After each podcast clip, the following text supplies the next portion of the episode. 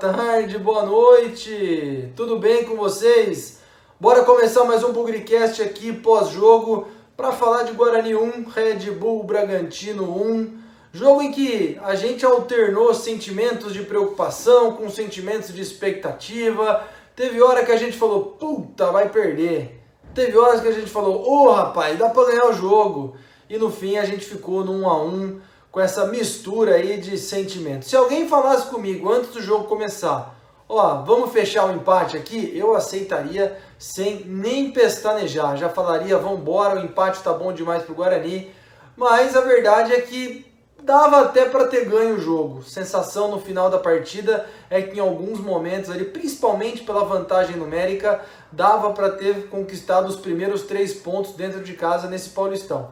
Conquistamos um só, ficamos 1 a 1, perdemos algumas chances ali para pensar, para treinar mais, mas no fim das contas, 1 a 1, Guarani chega a 4 pontos após 3 rodadas e agora tem uma semana inteira para trabalhar até enfrentar o São Bento no próximo final de semana no Brinco de Ouro também. E é isso, vamos começar aqui o nosso pós-jogo, porque hoje tem bastante assunto legal para a gente falar aqui. Bugrecast, o podcast da torcida bugrina.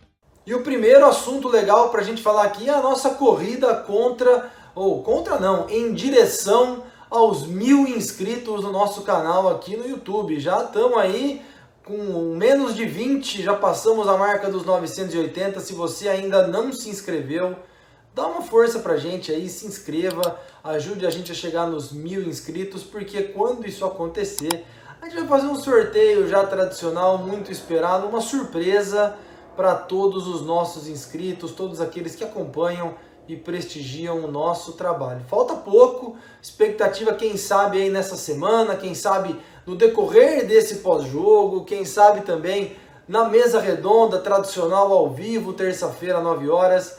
A expectativa está muito alta pela nossa parte aqui. Vamos lá, com o apoio de todo mundo, chegar nesses mil inscritos. E no mais, gente, todo mundo pode acompanhar o Bugrecast não só no YouTube, né, com vídeo, como muitos de vocês estão fazendo, mas às vezes estão ali no trânsito, dá para acompanhar no Spotify, dá para acompanhar no Deezer, no Apple Podcast, na Amazon e nas redes sociais, Instagram, Facebook, Twitter também. É isso aí, rumo aos mil inscritos aqui no Bugrecast. Vamos lá, ajuda a gente. Nada de novo no Guarani quando a gente viu a escalação. Chegamos até a trazer aqui no pré-jogo o Guarani com que não poderia contar com o Pablo, muito provavelmente ali por conta daquele pisão que ele levou no jogo contra o Botafogo. É, naturalmente ali o, o Alan Al escalou o Andrigo, que foi o cara que substituiu o Pablo lá em Ribeirão Preto na vitória por 1 a 0 e, esse, e essa foi a formação com a qual o Guarani começou o jogo e começou sendo duramente pressionado. A gente viu a escalação do Bragantino, muitos dos bons jogadores do Bragantino, o Arthur, o Léo Ortiz, Liger, o próprio Ítalo também, começando no banco de reserva, entre os titulares ali, principalmente o destaque, né, o Claudinho jogando, mas foi um sufoco, né, o começo do jogo, o Bragantino com uma boa presença de toque de bola, que a gente já conhece, tudo dentro daquilo que a gente esperava. Inclusive a grande dificuldade do Guarani em sair com a bola. Uma coisa que a gente está batendo muito na tecla aqui, a gente não sabe exatamente qual que é a forma do Guarani sair com a bola. Parece que os dois zagueiros jogam em linha, os laterais abrem e não tem ninguém ali no meio campo para começar a construção dessa jogada. Tem Bruno Silva, tem o Índio, mas eles não se aproximam dos zagueiros e isso dificultou demais. Então o Guarani, quando recuperava a bola do Bragantino, tentava sair com um chutão, com um lançamento, Bragantino tomava a bola e vinha de novo com tudo. Mas tem um lado bom aí para a gente destacar. Se, se por um lado a gente vê a, a construção de jogadas do Guarani com muita dificuldade, mais uma vez, foi assim contra o Botafogo, foi assim contra o Ituano também, a gente viu uma defesa muito compactada. Inclusive, em alguns momentos pela televisão, deu para ver ali a, as famosas linhas próximas, né? A linha da zaga, da defesa, quando o Guarani defendia bem perto do, da grande área e não muito longe dela, logo ali à frente, uma linha de quatro com os dois volantes e o, o recuo do Andrigo e também do Renanzinho, deixando o Tony mais solto e o Rafael Costa também. Então essas duas linhas de quatro, na minha opinião, isso sim é uma novidade, é uma postura tática do Guarani que a gente ainda não tinha visto no Paulistão. Também vamos tentar entender por que, que a gente não viu. Né? Contra o Ituano, em 10 minutos estava 2 a 0 E contra o Botafogo, em 20 minutos eles tiveram um jogador a menos, não precisava se compactar tanto assim. Então, acho que esse foi o grande destaque assim do primeiro tempo, quando o Guarani foi muito pressionado. A marcação estava encaixadinha. O Bragantino não levou lá tanto perigo assim, embora tivesse uma posse de bola muito grande, virasse jogadas, tentasse infiltração, tabela pela lateral do campo. Na verdade, morria ali, parava por ali. E devagarzinho o Guarani foi tentando soltar o seu jogo, contra-ataque, aquela história de jogar por uma bola. Primeiro foi numa jogada com o Rafael Costa, que ele chutou de esquerda, o goleiro pegou. Depois uma tentativa com o Renanzinho, um chute de fora da área do Bruno Silva. O Guarani foi tentando sair. O Bragantino talvez não fosse aguentar né, o tempo todo jogando na pressão em cima do Guarani. Devagarzinho deu para ver ali a estratégia do Alan Al para esse jogo. O que, na minha opinião, é acertado, gente. Não dá para a gente imaginar que no 11 contra 11, contra um dos times mais leves do Brasil, mais qualificados, embora com muitos reservas, que a gente fosse lançar para o ataque e sair fazendo jogada. O que me preocupou e continua preocupando é a construção de jogada ofensiva. Aquela história que a gente via tabelinha, que a gente via jogadas pelo lado, infiltração, passe para frente, tá muito aquém ainda. E até que aí no final do, do primeiro tempo, né? É, eu vi muita gente criticando a zaga do Guarani no gol sofrido é, ali aos 41, 40 minutos do primeiro tempo, 1 a 0 que o Bragantino fez. Até dou o benefício da, do, do, da, da, opinião aí de quem acha que a defesa falhou. Para mim, não foi o maior problema. O Romero estava longe, o Ayrton deu bote curto, deu bote errado, saiu antes da hora. Mas foi uma jogada plasticamente muito bonita também, gente. Se a gente faz um gol daquele, se o Guarani vai enfrentar o Botafogo na quarta-feira passada, a gente faz um gol daquele, nós não iríamos falar se o zagueiro falhou, se o zagueiro acertou. Nós íamos enaltecer uma, pô, uma bela de uma matada no peito e uma assistência e um belo gol do Bragantino. Então a gente iria enaltecer numa jogada semelhante o nosso ataque. Né? Então, ali, devagar um pouco, assim, porque tem falha? Tem, mas também tem mérito do adversário. Nós não temos elenco, orçamento e time para ter os melhores jogadores do Brasil. Então eles vão falhar. E também o adversário que tem mais recurso vai ser capaz de fazer é, jogadas bonitas como essa. Então eu não vejo como principal falha do Guarani no primeiro gol, não. Eu dou um pouco de mérito para o adversário também. É, Gabriel Mesquita não teve culpa no gol, um chute ali na, na cara dele, difícil de defender. Mas aí, poxa, até o um comentário da televisão, né, que o empate seria o mais justo no, no primeiro tempo, e foi. Eu que estava muito crítico com o Matheus Ludic no primeiro tempo, construindo muito pouca jogada, perdendo muita bola, sofrendo muito na marcação, fez uma bela jogada pela direita e ali uma confusão na área. O Tony ia fazer o gol, mas também quase perdeu, né? Aí a bola pegou na coxa do jogador do Bragantino, no braço, pênalti, o jogador foi expulso, muita reclamação por parte dos jogadores do Bragantino, do Claudinho, do Maurício Barbieri, um escândalo, mas a arbitragem marcou. E uma coisa que a gente tem que aprender aqui, já que o VAR não faz tanto, não fez, né, tanta parte da nossa, da nossa realidade do futebol, o VAR não grita no ouvido do juiz o que ele tem que fazer. Quem marca é o juiz na, por alguns motivos, o VAR fala, vem aqui ver, e aí ele pode mudar de ideia ou não. Ali ele estava convicto do pênalti, convicto da expulsão. Pode chorar, pode reclamar. É, eu quero deixar bem claro que o VAR não fala no ouvido do juiz durante o jogo que ele tem que marcar o que ele tem que fazer. O bandeirinha pode fazer isso, o, a comunicação dentro do jogo pode, mas o VAR não. Rafael Costa foi para a bola, empatou o jogo e foi por um intervalo com 1 a 1 justo na minha opinião. Talvez um a um não fosse justo, mas o empate sim, até por 0 a 0 Mas foi muito bom não ter ido para o intervalo perdendo, porque a história poderia ter sido completamente diferente no segundo tempo. Com um a mais no segundo tempo, lembramos um pouco, só um pouco, o jogo contra o Botafogo, porque a diferença técnica de Botafogo e Bragantino é muito grande. Então, o Bragantino não, não deixou de jogar, mas o Guarani conseguiu em muitos momentos mostrar a superioridade numérica, né?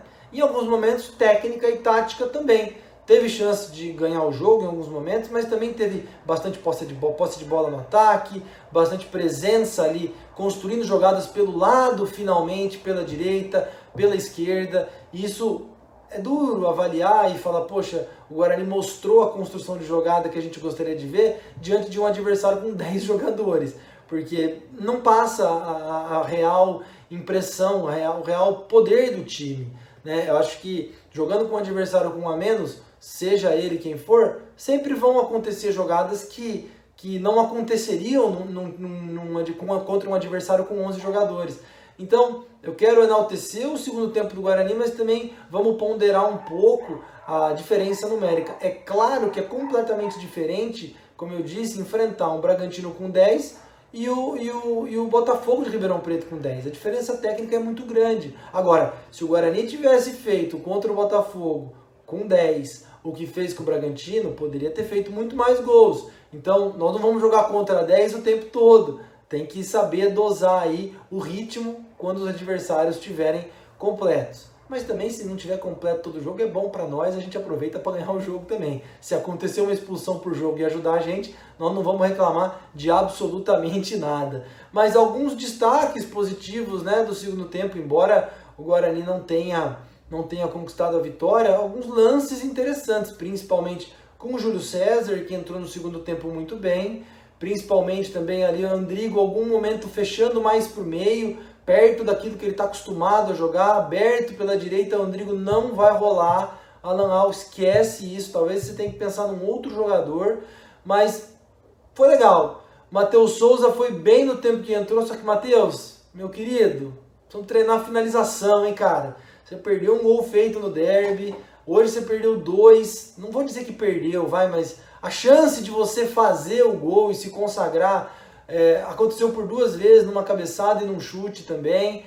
Então, treinar, treinar e treinar. Renanzinho foi legal no segundo tempo. Ali encaixou uma dupla muito legal e eu achei que faltou um pouco de leitura de jogo do Guarani pelo lado esquerdo. Às vezes com o Renanzinho, às vezes com o Matheus Souza junto com o Bidu. Ali percebi que ficou meio torto o time do Bragantino. Faltou um pouco ali de, de explorar mais, né? Faltou explorar aquele lado direito do Bragantino, esquerdo nosso porque algumas jogadas boas saíram por, por ali. Resolvemos jogar mais pelo lado direito e isso o Júlio César, como eu disse, foi muito bem. Gostei aí da, da atuação, jogadas individuais, o famoso um contra um. Vamos esperar que ele continue mostrando isso no decorrer do campeonato. Dava para ganhar? Dava. Correu o risco de perder no segundo tempo? Não correu. Não viu o Gabriel Mesquita fazendo uma grande defesa. O Bragantino também tem ali a sua velocidade, tem sua técnica, sempre tem sua qualidade mas foi muito mais um, um monstro debaixo da cama no segundo tempo, que todo mundo falou, falou, inclusive o Sport TV estava numa campanha a favor do Bragantino, que pelo amor de Deus, hein? É, um negócio assim, parecia que o Guarani estava jogando contra a Holanda do Rinos Mitchell, do, do Johan Cruyff, que isso? O Guarani conseguiu se defender bem, se portar bem de novo, 11 contra 10, mas foi um pontinho importante. Eu acho que isso que fica de lição, poderia ter sido 3, poderia, mas também poderia ter sido zero se fosse 11 contra 11. Então, nesse compilado de muito C, C, C, C, o que importa é o que aconteceu e esse pontinho pode ajudar o Guarani lá na frente. Não vejo o Guarani é, é, é ainda em condição de dizer que não vai lutar contra o rebaixamento, para mim vai sim. É, e pontuar contra os grandes e pontuar contra o Bragantino pode fazer diferença.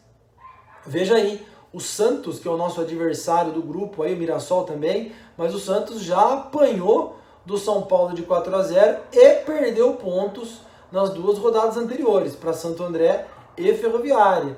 Então, se esses caras bobearem muito, o Guarani, quem sabe, com um tijolinho de cada vez pode chegar lá, mas até o momento é brigar contra o rebaixamento sim. Tem time com um jogo só, tem time com três jogos, então pontinho, não vou dizer a ser comemorado, porque ninguém faz festa por empate em casa, mas um ponto que pode ser importante para a sequência do campeonato.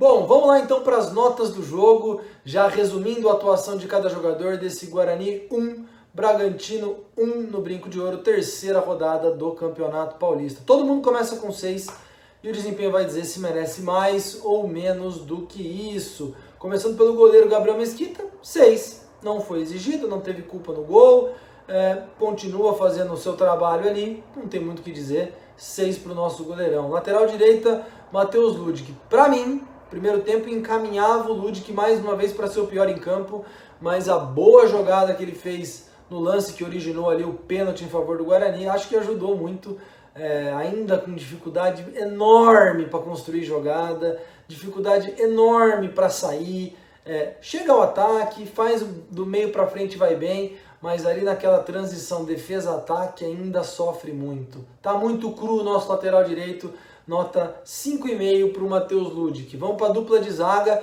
Romércio nota 6, embora tenha é, para muitos aí falhado no gol, marcou a distância e tudo mais como eu disse, eu vejo muito mais mérito do ataque do Bragantino do que falha da defesa do Guarani. Nota 6, partida tranquila, não foi muito exigido. Quem foi um pouco mais exigido e apareceu mais foi o Ayrton. Mais uma vez vai ser eleito bola cheia aqui do Bugrecast. Gostei muito da atuação do Ayrton. Bom pelo alto, bem por baixo. Falhou ali um pouco no lance do gol, talvez por ter dado um bote muito é, em cima da hora ou fora da hora mas ele é um cara que está parecendo um jogador sério, seguro, firme, tranquilo. Nota 7 para o Ayrton. Bidu, Bidu eu vou ter que eleger alguém como bola murcha na lateral esquerda. Nota 5 para ele. Eu não gostei, o primeiro tempo dele foi péssimo.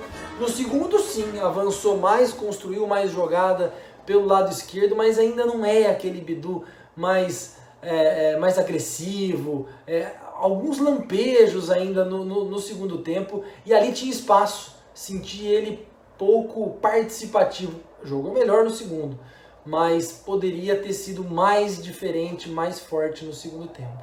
Vai ficar com bola murcha, então Bidu nota 5. No meio campo, Bruno Silva, 5,5, arroz com feijão, errou uma ou outra saída de bola. É, finalizou a gol, né? Coisa que ele não faz muito. Mas o Bruno Silva aí, como eu disse, 5,5, partida regular um pouquinho inferior. Achei o Indy um pouco melhor que o Bruno Silva e tenho insistido que ele, por ser um volante canhoto, faz as inversões de jogo um pouco melhor que o Bruno Silva. O Bruno Silva é um cara de passe mais curto, passe mais para frente.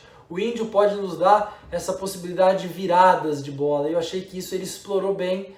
É, num jogo que ele não foi tão exigido assim, ele explorou bem, fica com a nota 6. Quem fica com 6 também é o Tony, que devagarzinho está se mostrando um jogador tático e principalmente é, um motorzinho do time. Você vejam que ele é um cara que é o primeiro a dar combate ali na saída de bola do adversário junto com o Rafael Costa. Então forma aquele 4-2-4 que eu comentei na partida anterior contra o Botafogo. Você não vai ver muito o Tony marcando, mas é um cara que o primeiro passe vem para ele. Então é um cara que a zaga, quando consegue sair pelo meio, dá para ele. Quando um lateral levanta a cabeça e não consegue jogar pelo lado, vai pelo meio, passe para ele e ele carrega um pouco o time para frente. Então o Tony vai ficar com a nota 6. Vamos observar um pouco mais a atuação do Tony, mas a experiência dele, essa forma de jogar, pode fazer a gente abrir um pouco mais a cabeça sobre como joga o Tony. Renanzinho na ponta esquerda, um bom primeiro tempo, um começo do segundo tempo bom também. Muita gente critica o Renanzinho, eu sou um defensor da base, gosto do futebol dele, tem 19 anos, tem muito para crescer ainda, fica com 6,5. Mais uma vez, jogadas importantes, tirando o time de trás quando era necessário.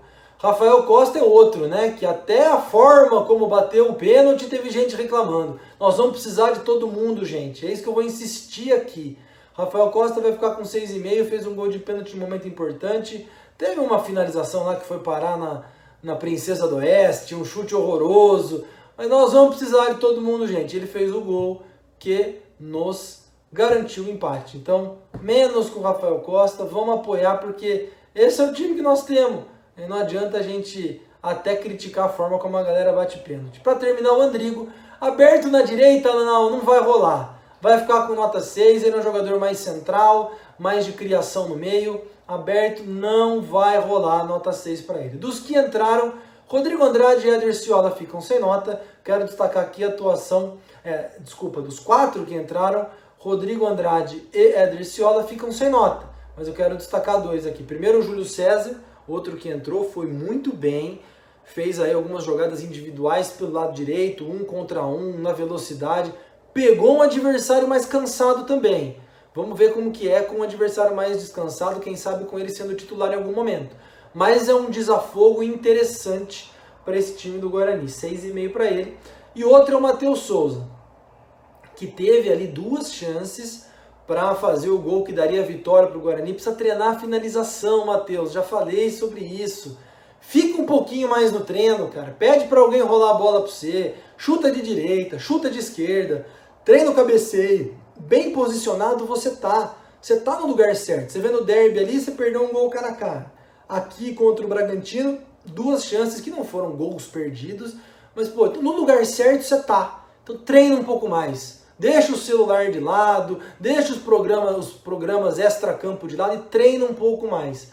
Você tem potencial, tá no lugar certo dentro do campo. Só precisa saber finalizar melhor. Nota 6 para você. E para terminar, 6,5 para o Alan Al. Como eu disse no, no, no, conteúdo do jogo, eu gostei de, da forma como ele trabalhou a defesa. Linhas próximas, time compactado.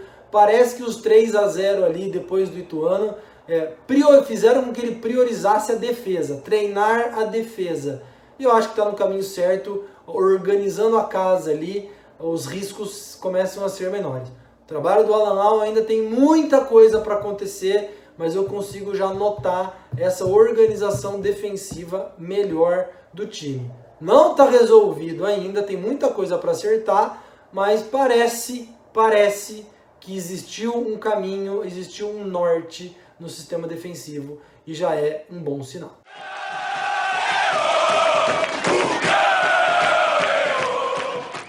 Hora de concluir então esse Bugrecast pós-jogo, 1 a 1 com o Bragantino, como eu falei, 4 pontos, Guarani na segunda posição do grupo, o Mirassol tem 5, o Guarani tem 4, o Santos tem 2 e o São Caetano não tem nada. O São Caetano tem um jogo apenas, enquanto que os demais times têm 3 pontos, 3 jogos.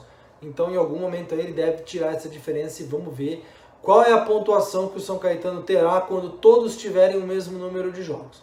Isso posto, como eu falei, empate na medida do possível razoável para as pretensões do Guarani, poderia ter sido vitória, poderia, também poderia ter perdido se outros Cs não tivessem acontecido no jogo. Então o que vale é o que de fato aconteceu. Não adianta chorar o leite derramado e vamos pensar no próximo jogo que é justamente contra o São Bento, um adversário direto aí nessa luta contra o rebaixamento. É, vencer o São Bento em casa é imperativo, é obrigatório. Nós precisamos vencê-los no brinco na semana que vem, se eu não me engano, sábado, 7 horas da noite, porque aí chegaremos aos 7 pontos, respirando um pouco na hora de olhar para baixo, porque depois começarão alguns jogos um pouco mais difíceis. Ferroviária fora, vem o derby, jogo contra Palmeiras, enfim, a tabela vai começar a endurecer para a gente. Então, vencer o São Bento é imperativo, é fundamental. Um desabafo final aqui, galera. Vamos com calma um pouquinho na hora da, das críticas. Não quero defender ninguém, não, porque eu sou um corneta inverterado. A gente quer um time melhor, eu quero um time melhor, até dava para fazer um time melhor, mas vamos tomar cuidado na hora que a gente começa só a encontrar os nossos defeitos as nossas falhas. E às vezes até aquilo que a gente faz bem é porque o adversário falhou. Então vamos com calma, é um jogo de cada vez, vai ser difícil pra caramba. As rodadas às vezes serão complicadíssimas, com adversários complicadíssimos. Não é o time que eu morreria de amores para ter no Guarani, mas é o time que a gente tem. E é em cima disso que a gente tem que torcer, que a gente tem que dar um jeito de dar certo. Um trabalho que acabou de começar, estou com muita expectativa, eu estou falando isso aqui para a gente segurar um pouquinho aí na, na crítica, porque agora tem uma semana de trabalho para esse jogo contra o São Bento. Então, aparentemente a defesa está mais organizadinha. Eu quero ver agora a construção de ataques, jogadas pelas laterais, cruzamento, jogada ensaiada, sei lá. Então, ah, o Alan Al não sabe substituir, o Alan Al não sabe escalar. Cara, foram três jogos. E eu consegui encontrar uma evolução, ainda que defensiva, nesse time. Tudo bem, nós jogamos dois jogos contra é, adversários com um jogador a menos. Vamos ver como vai ser com 11 em campo. Mas, pô, vamos se colocar no lado de jogador que acabou de chegar, de técnico que acabou de chegar. O Léo sempre fala isso. Nos seus primeiros dias de emprego, você nem conhece muito onde você está. Então eu vi muita gente, nossa, mas esse cara é péssimo, não sei quem é horrível, não sei quem. Pô, eu sei, eu também acho que muitos são ruins, mas é o que nós temos. Não, é, não adianta. Talvez a sensação que eu tenho é que se algum jogador falhar, a galera vai, vai dormir tranquila. Ah, eu avisei que esse cara era ruim, eu avisei que esse cara era péssimo. Porra, eu não sei se é por aí. Aqui a gente tenta fazer o melhor que a gente pode, porque a gente torce pelo Guarani. E eu gostaria de passar essa mensagem. Vai ser um campeonato duro, vai ser um campeonato sofrido. Se a gente começar a queimar largada nas avaliações, das duas, uma. Ou das três, uma. Ou a gente pode estar certo, o que seria muito ruim, ou a gente pode é, é, é, é, atrapalhar a sequência de um trabalho, ou a gente pode quebrar a cara pra cacete. Então, como diria meu falecido avô, que jogou no Guarani nos anos 30 e 40, vamos dar tempo ao tempo. E até agora, eu acho que o tempo tem sido benéfico para esse time. Agora tem uma semana para trabalhar. Vamos, esperamos que esse tempo seja benéfico também. Se lá contra o São Bento as coisas se mostrarem iguais ou piores, aí nós vamos ter que começar a avaliar de uma forma um pouco mais dura. Se as coisas melhorarem, poxa, que ótimo. Se a bola entrar, que ótimo. Se for um a 0 gol contra, que ótimo. O que a gente precisa é que o Guarani ganhe, desgarre lá de baixo e vamos ver o que acontece. É isso, voltamos na terça-feira, nove da noite, ao vivo no YouTube com a nossa mesa redonda sem nunca esquecer que na vitória ou na derrota, hoje e sempre Guarani. Ah, e rumo aos mil inscritos, hein? Avante, avante, meu bugre, que nós vibramos por ti, na vitória ou na derrota, hoje e sempre Guarani. É Guarani, é Guarani, é Guarani. Guarani.